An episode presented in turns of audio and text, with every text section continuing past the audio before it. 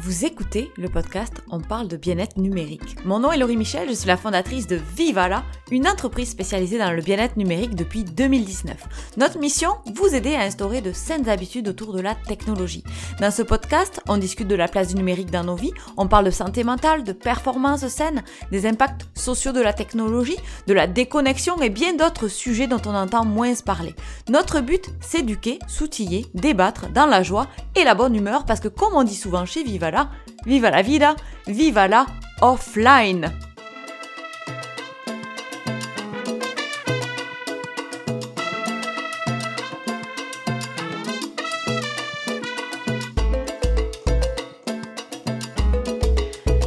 J'ai rencontré mon invité il y a quelques semaines. On était à une séance de réseautage avec la CCITB et j'ai adoré son, euh, son énergie, j'ai adoré son...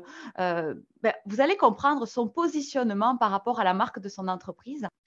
Je reçois aujourd'hui Gaëlle Fadel. Elle est la fondatrice de la marque Aloha et c'est un vrai plaisir de la voir euh, avec moi. Ensemble, on parle de bien-être numérique. Bonjour Gaëlle. Bonjour, ça va bien?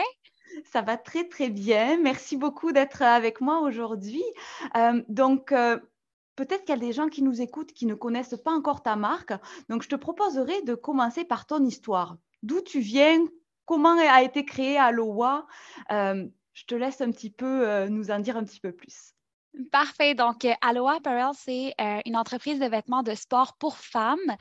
Donc, euh, à, présent, on a que la gamme pour femmes. c'est sûr qu'un des grands rêves que j'ai, c'est de pouvoir agrandir ça et peut-être faire pour hommes éventuellement, mais pour l'instant, c'est ça. moi, comment ça a commencé? Mes études, je les ai faites en ressources humaines. Hmm. Donc, c'est vraiment pas dans, dans la même lignée du tout. Que c'est ça. J'ai fini mon bac à l'UCAM, donc j'ai gradué en ressources humaines, mais ça a été très difficile pour moi de trouver une job. on mmh. demandait beaucoup d'expérience. Donc, c'est sûr que moi, je n'avais pas d'expérience en ressources humaines. ils demandaient sinon euh, des études, un master. Donc, euh, je t'avoue que je n'ai pas pu trouver une job qui était la bonne pour moi. Mmh donc, euh, ce que j'ai fait, c'est que j'ai accepté un poste sans, sans vraiment regarder regarder c'était quoi et tout. C'était mon première expérience dans le marché du travail, 40 heures par semaine, vu que moi, durant les études, je me concentrais vraiment aux études. Donc, je travaillais à l'épicerie, euh, je faisais que des 20 heures euh, par semaine. Donc, euh, quand j'ai commencé avec ma première job de vie, ça a été un cauchemar. ça a été un cauchemar quand j'ai commencé, vu que, juste pour te donner une idée, la compagnie a fermé. Oh! La ah mauvaise gestion, c'était beaucoup de mauvaise gestion, c'était euh, l'harcèlement psychologique, ça on pourra en parler si jamais et tout. Donc, euh, j'ai décidé de changer et en changeant, euh, j'ai eu une job qui n'était pas du tout dans mon domaine car je ne pouvais pas rester sans job. Donc, j'ai accepté une job en, hmm. comme conseillère en finances personnelles. Ah oui, Donc, à la banque. En finance. Donc, euh, c'est ça, je suis allée en finance. Donc, je te dis que, tu sais, on se dirige quelque part quand on est jeune et tout ça, mais ça finit jamais à 100% euh, dans ça. Fait que, euh, voilà, j'ai travaillé à Desjardins et tout. Euh, mais juste pour aussi une parenthèse, j'ai du mal à raconter des histoires des fois avec euh, la chronologie, mais une petite parenthèse, euh, quand j'étais à l'université, j'ai acheté une franchise de, vitres étudiants. Donc, c'est une franchise, c'est une entreprise de lavage de vitres. Ah, Donc, c'est là que tout a commencé côté entrepreneuriat. Euh, j'ai adoré, j'ai vraiment adoré ça, lancer mon entreprise. Je devais engager les gens, euh, je devais décrocher les contrats, je faisais du porte-à-porte euh, à moins 40. Fait que, ouais, à moins 40, je toquais aux portes. Salut, je fais le lavage des vitres. Est-ce que vous voulez, vous, vous, en avez besoin ou quoi que ce soit? Fait que c'est comme ça que ça a commencé la fibre d'entrepreneuriat. Mais mm-hmm. arrivé à l'été, c'est là qu'on devait laver les vitres, vu qu'on on décroche des contrats au début et mm-hmm. ensuite on fait le travail. J'ai pas du tout aimé ça, laver des vitres. Euh, c'était pas mon domaine du tout, là. C'est la mode, mon domaine. c'était juste une petite parenthèse pour dire où ça a commencé l'entrepreneuriat. Donc, euh, c'est ça. Quand j'étais à Desjardins, ça a fonctionné super bien. J'aimais vraiment ça, la vente et tout. Euh, je faisais vraiment des beaux chiffres. Mais là, j'ai eu une promotion pour faire des hypothèques à un moment donné. Mm-hmm. Et c'est là que je me suis dit, oh non, le... c'est pas pour moi, c'est pas du tout pour moi, mais si je veux monter, j'ai pas le choix de passer par ça et je peux pas garder le même poste toute ma vie. Fait que c'est sûr que j'ai aimé le premier poste, mais après ça, ça a été vraiment euh, pas ce que je recherchais. Donc là, euh, est arrivé le temps où je me suis mariée. On est allé, euh, on est allé en Italie pour trois semaines et c'est là-bas que j'ai eu mon déclic. Ah. La mode italienne. la mode italienne et tout ça. Donc, euh, c'est là que j'ai eu un déclic que je me suis dit, non, mais qu'est-ce que tu fais là? Tu vas retourner et tu vas pas être heureuse. il faut que tu fasses quelque chose. Et c'est à partir de ce moment-là, quand je suis revenue, j'ai tout fait pour c'est quoi que je veux comme produit. Euh, comment que je vais commencer? Commence tout de suite. J'ai pris papier, crayon et j'ai commencé tout de suite à faire mon idée et tout. Donc, euh, on ne peut pas attendre avant de commencer, je trouve. C'est mm-hmm. un peu ça euh, que ça a commencé. Euh, moi, j'avais eu l'idée, j'avais commencé avant la pandémie. Donc, euh, une mm-hmm. fois que mon idée s'est concrétisée, ma commande a été lancée, il y a eu la pandémie. Donc, c'est vraiment après que j'ai designé le tout, que tout était prêt. J'attendais simplement ma commande. Et à cause de la pandémie, ça a tout retardé de trois mois. Et moi, j'avais tout lâché ma oh, job pour commencer. Waouh, ok. Donc, euh, oui, waouh. Donc, bienvenue dans l'entrepreneuriat hein, avec les vagues euh, up and down.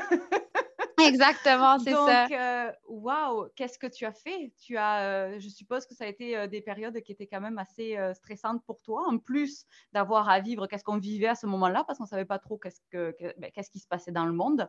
Puis toi, en plus, tu avais comme cette insécurité financière qui était et que tu avais invité malgré toi dans ta vie à cause de ton, de ton choix ou grâce, parce qu'il faut, faut, voir qu'est-ce que ça, ça t'a amené derrière.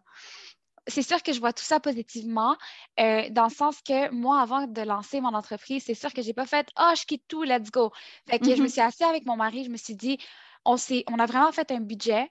Moi, j'avais mis mm-hmm. de côté, on avait pris nos bonus qu'on a eu à Desjardins, euh, vraiment pour tout mettre pour commencer l'entreprise. Mm-hmm et c'est sûr qu'on s'est assis, on s'est dit, est-ce qu'on a le budget? Si jamais je ne rapporte pas d'argent, est-ce qu'on est capable de payer ce qu'on doit payer? Plus un coussin?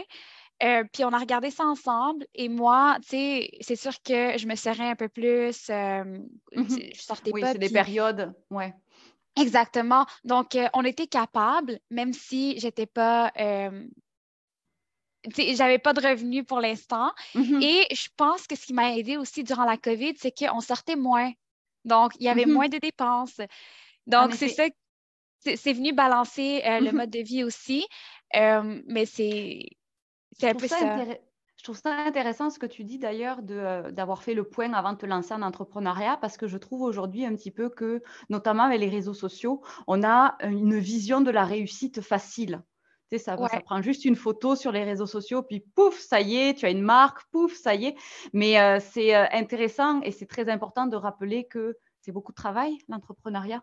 Euh, c'est beaucoup de périodes de doute. C'est ça, comme tu le dis, là, des périodes vraiment où tu as besoin d'avoir un entourage qui va t'aider pour passer un petit peu à travers les, périodes qui peuvent être difficiles. Et encore même quand tu es lancé, encore quelques années après, tu as, toujours des, des, vagues à surfer. Absolument. Et c'est vraiment pas facile du tout, du tout. Euh, il y a des jeunes qui me demandent encore à ce jour euh, Ah, je veux me lancer en entrepreneuriat, comment tu as commencé? Euh, Qu'est-ce que tu me proposes comme produit pour lancer mm-hmm. en entreprise Mais moi, je leur dis tout le temps il faut que tu sois passionné par le produit parce que sinon, tu ne seras plus capable après un an, tu ne vas plus avoir l'intérêt pour ce produit-là. Si j'aurais commencé avec des chandelles, euh, non, j'aime les chandelles. Mauvais exemple. un autre exemple, un autre. Les vitres. Euh, euh, oui, les vitres, les vitres, les vitres, exactement. C'est vraiment un exemple concret. Je n'ai pas pu continuer, même si j'aimais l'entrepreneuriat. J'avais une entreprise qui mm-hmm. réussissait, tout le monde parlait de moi dans le quartier et tout ça, mais j'étais pas capable de garder ça parce que j'aimais pas les vitres, c'était pas quelque chose qui me mm-hmm. passionnait. Tandis que là, je suis dans, complètement dans mon domaine, j'aime ce que je fais, les vêtements, je les fais pour moi aussi. Je me dis, mm-hmm. j'ai le goût de les porter chaque jour, je veux savoir qu'est-ce qui, qu'est-ce qui est bien. Donc, il faut faire attention à ça. Il faut faire attention aussi. Euh, moi, je suis chanceuse d'avoir un mari qui me supporte depuis le début. Mm. C'est mon numéro un supporter. Fait tout le temps, tout le temps, il va me pousser et il croit en moi, mais c'est pas toujours facile parce que tu as toujours l'entourage. Ah, euh, fais attention, euh, il y a beaucoup de compétiteurs. Euh, est-ce que tu vas faire ta place? Ils, te mettent des petits doutes dans ta tête et là, ça mm-hmm. fait ça fait pas un bon effet, mais. En effet, l'environnement, l'environnement, je pense, d'un entrepreneur évolue aussi euh, au fur et à mesure que l'entreprise euh, ben, prend de l'ampleur ou euh, se lance sur le marché parce qu'en effet, il y a les insécurités des fois des autres, en fait, euh, qu'ils ils nous transmettent. C'est pas peut-être leur, euh, leur objectif euh, premier, mais c'est en effet super important de, de, se dire qu'il faut avoir des personnes dans notre entourage direct parce que c'est un autre aspect aussi peut-être des fois de, de, tout ce qui est ben, relation ou connexion en ligne. Tu as une super belle communauté, notamment sur les réseaux sociaux. Comment, tu le gères? Parce que c'est vrai que des fois, on peut associer la réussite d'une marque ou la réussite d'une personne au nombre d'abonnés qu'ils vont avoir sur leur page des réseaux sociaux, euh, le nombre peut-être de, personnes qui vont interagir sur les, euh, publications. Euh, comment tu gères cette connexion-là avec ta communauté, ce, rapprochement, cette authenticité un petit peu que tu partages avec, avec tes plateformes? Moi, j'ai commencé avec euh, zéro follower sur Aloha. Donc, moi, personnellement, j'en avais 900. Donc, euh, mm-hmm. j'étais pas influenceur, j'avais pas beaucoup de réseau, euh, un gros réseau. c'est sûr que moi, chaque cliente, c'est comme ma meilleure amie. Donc, mm. je prends soin d'elle et moi, je pense quand j'ai voulu lancer Aloha, c'est aussi pour créer une belle communauté et pour donner autant d'amour que je suis capable de donner parce que je trouve qu'il manque ça dans la société. Et je me suis dit, j'ai souvent été euh, la personne qui qui, qui, donnait de l'amour beaucoup aux personnes et je prends mm-hmm. soin des personnes et les gens m'importent beaucoup. Donc, je me suis dit que dans cette entreprise-là, je vais essayer d'en donner le plus que je peux. Et chaque cliente que j'ai eue depuis le début, la relation, j'ai vraiment pris soin de la relation que j'avais avec cette, euh, cette cliente-là. Donc, je pense que les gens, il y a des gens qui me suivent depuis trois ans. C'est des ambassadrices depuis trois ans. Ils sont encore là. Ils ont testé tous mes produits. Euh, ils aiment le service qu'on offre. Fait que nous, le plus important, c'est le service depuis le début. Fait que euh, c'est un peu ça la communauté qu'on a en ce moment. C'est vraiment des personnes qui sont engagées. Je je sais pas si on, peut, je pense qu'on peut le voir sur euh, nos réseaux mm-hmm. sociaux, à quel mm-hmm. point les gens sont là, on les écoute et c'est pas comme si euh, je vais leur demander leur avis je ne les écoute pas. Au contraire, mm-hmm. ils savent et ils ont vu, ils ont vu les actions. À chaque euh, commentaire que je reçois depuis le début, j'ai toujours amélioré mes vêtements euh, pour les mm-hmm. satisfaire. Fait que tout a été fait en conséquence de mes clientes. Oui, puis je, trouve d'ailleurs que ben, c'est une des raisons d'ailleurs pourquoi je t'ai invité sur le podcast aujourd'hui, c'est que tu as un marketing qui est très particulier, c'est-à-dire qu'il est authentique. Euh, je pense que les gens ont de plus en plus soif de ce genre de, euh, de marque-là, d'entreprise-là aujourd'hui. Euh, notamment pendant notre discussion, donc la première fois qu'on s'est rencontrés, tu avais mentionné le fait que dans ton marketing, donc les, les, femmes qui portent tes produits, ton marketing en ligne également, il euh, n'y a pas de filtre, il n'y a pas de retouche excessive pour euh, euh, vraiment aller dans une espèce de standard de beauté irréaliste comme parfois certaines marques font. D'où est venue cette, cette idée-là? Est-ce que c'était par rapport à cette, ce besoin de donner de l'amour que tu, que tu disais? Est-ce que tu as ressenti à un moment des, des baisses d'estime de, de, soi, toi, personnellement, à cause de cette image parfois hein, que euh, les femmes ont euh, l'impression qu'on doit avoir pour euh, être belle, pour avoir du succès, etc. dans le fond, moi, je ne l'ai pas vécu personnellement, mais j'ai vu les gens le vivre et ça venait me chercher tellement car moi, dans mes valeurs à moi personnelles, euh, j'ai une grande ouverture d'esprit. Et j'ai aussi euh, l'inclusion, l'inclusion qui est dans mes valeurs aussi. Et je vois pas, pour moi, tout, tout le monde est belle. Et mm-hmm. on dirait que je veux le faire comprendre aux femmes que peu importe comment que tu es, tu es belle à ta façon, tu es unique. Il n'y a pas mm-hmm. deux comme toi. Donc, euh, c'est ça un peu que j'essaie de montrer. J'encourage ça dans la communauté Aloha. j'encourage toutes les femmes à m'envoyer leurs photos, à mettre des stories et je vais les repost. Fait que moi, je les remets dans la story pour montrer à tout le monde. Et ce que j'entends le plus de ma communauté, c'est que, oh wow, je suis capable de me voir en elle, je m'identifie à elle. Mm. Merci, merci de mettre ça parce que je vois comment euh, ce vêtement-là va, faire sur moi. Donc, mm-hmm. je trouve que c'est super important parce que si je mets tout le même style, tout, parfait et tout ça, les gens ne vont pas acheter parce qu'ils vont dire Ah, ben, ça fait seulement mm. ce genre de personnes-là. C'était vraiment important pour moi euh, de, montrer ça dans la communauté Aloha. Puis je pense que c'est ça qui nous différencie des autres. On n'est pas parfait, si tu vois. Euh, comme certaines autres, euh, autres marques, c'est sûr que ça reste standard, ça reste dans le beige, ça reste vraiment un feed parfait, mais j'essaye de rester en dehors de ça et de briser mm-hmm. ce perfectionnisme-là. Oui, et puis euh, je, trouve que ça se ressent vraiment bien. D'ailleurs, j'invite les, personnes qui nous écoutent en ce moment à, aller euh, visiter ton site web, visiter tes réseaux sociaux s'ils sont sur les plateformes, parce qu'en effet, il y a une authenticité, ça respire, tu sais, il y a une diversité aussi dans les corps des mannequins ou des personnes qui portent vos vêtements. Donc, je trouve en effet que c'est vraiment quelque chose de très intéressant à, à faire véhiculer parce que moi, je pense personnellement que c'est une façon de te démarquer et puis c'est certainement le succès euh, de ta marque vient également de ça parce que je pense, je vais pas parler euh, pour moi, mais euh, on en a un petit peu marre de, de, voir des choses retouchées, des polices qui sont complètement inhumaines, il faut le dire. Hein. Oui, on a, hein, on ne peut pas être comme un avatar numérique. Donc, c'est très rafraîchissant, je trouve, de voir eh bien, ton, ta marque et la, façon dont vous vous euh, positionnez. Euh, J'aimerais souligner quelque chose à, ce point-là. Euh, moi, quand j'ai des photoshoots, leur maquillage, c'est eux qui le font. S'ils ne veulent hmm. pas en mettre, ils peuvent ne pas en mettre. Il n'y a aucune retouche de peau qui se fait après avec mon photographe. C'est uniquement les couleurs pour qu'on ait les bonnes couleurs qui ressortent. Il n'y a rien dans le corps qu'on touche. Donc, euh, les cheveux, je leur demande d'y aller comment eux se sentent belles. Si tu veux les attacher, attache-les. Si tu veux les laisser détacher, détache-les. Fait que moi, je trouve que c'est quelque chose qu'il faut faire plus souvent. Les laisser comment eux se sentent belles et ça fait complètement une différence. Je ne prends pas aussi des mannequins qui ont de l'expérience. C'est vraiment mmh. des ambassadrices de Aloha. C'est des personnes comme comme toi et moi. Mm-hmm. Euh, il y en a qui n'ont jamais posé de leur vie et ont commencé oh, cette expérience avec Aloha. Donc, donner la chance à ces personnes-là de venir et d'avoir le spotlight au complet durant quelques heures, je sais que ça leur fait du bien.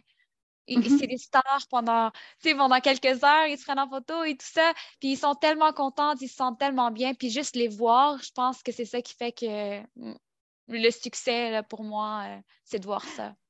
Oui, en effet, puis tu as une connexion, tu crées une connexion euh, extraordinaire avec ta communauté aussi, parce que ça, ça va au-delà du en ligne, au final, en les invitant à faire ce genre de, euh, d'expérience. Puis oui, pourquoi, euh, après tout, les photoshoots seraient réservés à, des mannequins avec un, stéréotype? Je ne savais pas ça, je trouve ça vraiment super, super inspirant, vraiment super inspirant. Est-ce que tu pourrais nous parler un petit peu plus de, tes produits? Donc, tu nous as dit que c'est des produits pour, euh, pour les femmes. Euh, nous donner peut-être un petit peu plus de détails sur euh, leur confection, qui c'est qui les dessine, si tu as des, comment on dit, des, par saison, j'ai perdu un petit peu le mot, mais... Oui, des collections. des collections, voilà. Des collections, oui, c'est parfait. je t'avoue, je ne suis pas encore super assidue avec les collections. J'y vais du mieux que je mm-hmm. peux. Il y a des délais et tout. Donc, je n'ai pas une grosse équipe. C'est moi qui gère la production. C'est moi qui gère mm-hmm. pas mal tout. Donc, mm-hmm. c'est sûr que comment je confectionne, c'est avec des échantillons. Donc, c'est avec les descriptions d'exactement ce que je veux. un legging. Donc, c'est toi qui dessines?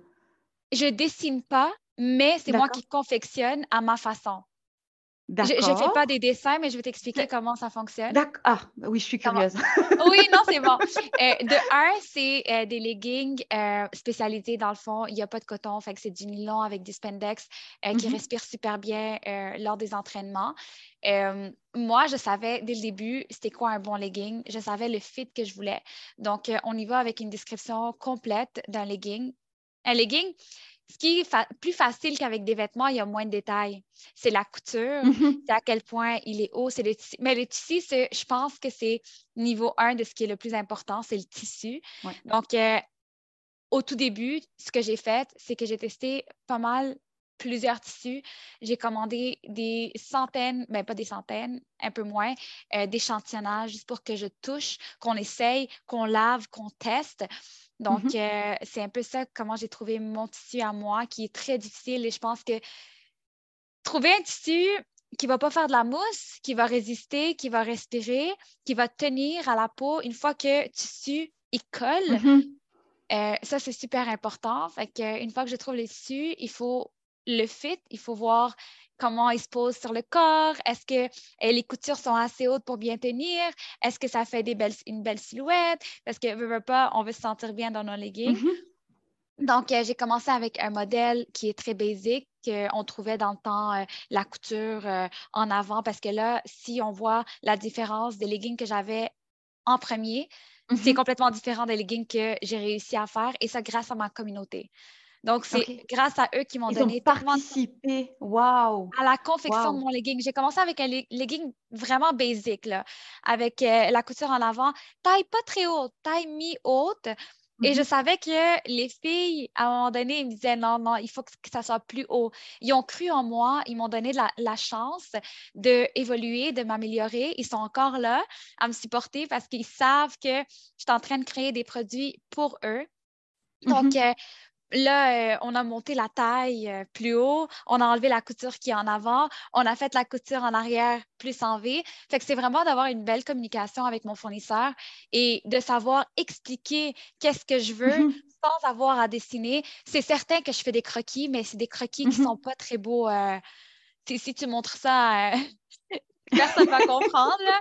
Mais c'est sûr que sais, je fais des croquis pour les centimètres, combien je veux de long, euh, la couture, je la veux où, est-ce qu'on veut deux Mhm. coutures entre les jambes, une couture entre les jambes? Fait que c'est vraiment de, de savoir confectionner ça. Je trouve intéressant le point que tu amènes en disant que ton premier euh, legging ne ressemblait pas du tout à tes derniers euh, leggings. Et Ouais. dans le sens, en fait, que ta communauté t'a laissé le droit à l'erreur aussi. Ouais. Ça aussi, c'est c'est quelque chose que je trouve qui est très challengé aujourd'hui avec euh, ben, tout l'Internet parce qu'on se fait enregistrer, on, on si on n'est pas en forme pour une chose, ben, ça va rester marqué vraiment euh, des fois dans notre réputation. Donc je trouve que c'est vraiment euh, euh, très inspirant de voir que la communauté en fait t'a aidé à porter un petit peu en Ouais. fait la confection, l'amélioration de tes produits et ne t'a pas jugé en changeant simplement, certainement parce que tu as créé une relation qui est vraie avec elle.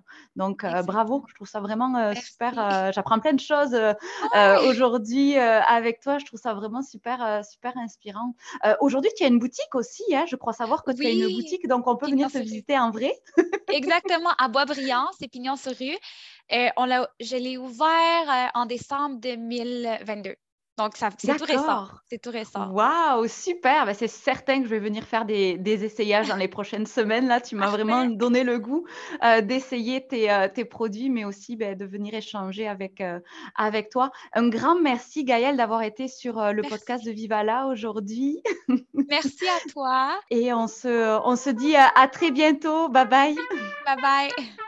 Merci d'avoir écouté cet épisode. Je vous retrouve mercredi prochain pour de nouvelles aventures.